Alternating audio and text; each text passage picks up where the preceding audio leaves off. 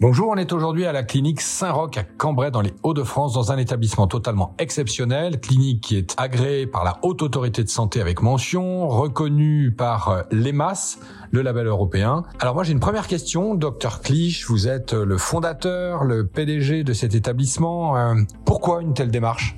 Parce qu'elle va de soi et que euh, dans un monde qui est en train de se transformer, il faut impérativement qu'on ait une démarche éco-responsable pour nos futures générations.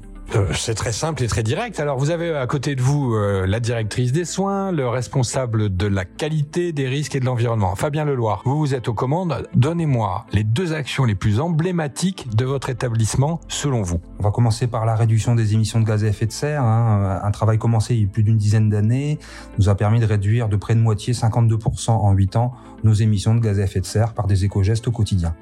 Donc c'est possible. Vous êtes en train de nous dire que vous avez réduit par deux vos émissions de gaz à effet de serre, donc vous avez atteint les objectifs européens de 2030 tout seul.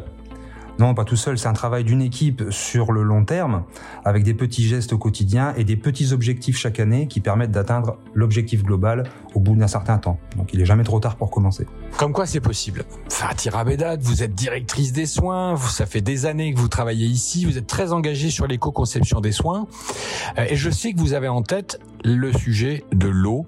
Pourquoi ce sujet vous intéresse-t-il plus particulièrement? Je me suis intéressée à ce sujet parce que il y a beaucoup de, nous sommes une, euh, clinique privée euh, de rééducation avec une balnéothérapie.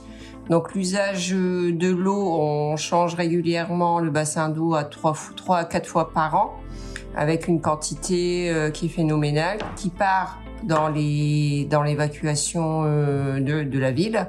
Donc nous, on voudrait justement pouvoir euh, récupérer cette eau pour d'autres usages euh, au niveau au sein de notre établissement comme euh, au niveau des, des chasses d'eau ou des des machines à laver, enfin de, de recycler cette eau. Et sur l'eau d'ailleurs, j'ai appris fortuitement que vous aviez déjà, docteur, initié il y a dix ans un double réseau d'eau pour pouvoir justement ne pas mettre que de l'eau potable dans les toilettes. Pourquoi vous avez pensé à ça il y a dix ans?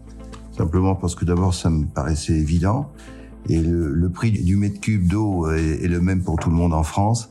Et c'était quand même assez bête de, de prendre de l'eau qui était potable, en tout cas, euh, pour des, des, gestes quotidiens domestiques.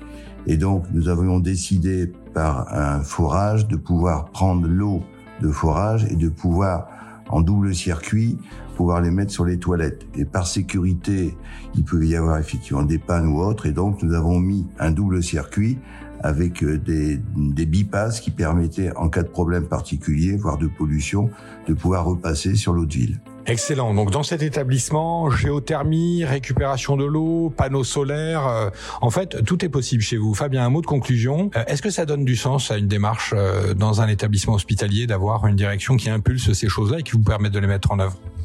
Oui, complètement. L'engagement de la direction est capital et par les choix qui ont été faits euh, depuis plusieurs années maintenant, euh, on peut aborder maintenant certaines exigences réglementaires comme par exemple le, le décret tertiaire avec des objectifs de réduction de consommation qu'on n'aurait pas réussi à, à, atteindre ou très difficilement et qu'on euh, qu'on envisage plus sereinement avec les efforts qui ont été faits aujourd'hui. Un grand bravo à vous trois, un grand bravo à vos équipes. Vous êtes un exemple pour la profession et si on pouvait vous cloner, eh bien je pense que ça ferait du bien à tout le monde. Merci de votre engagement. Merci beaucoup.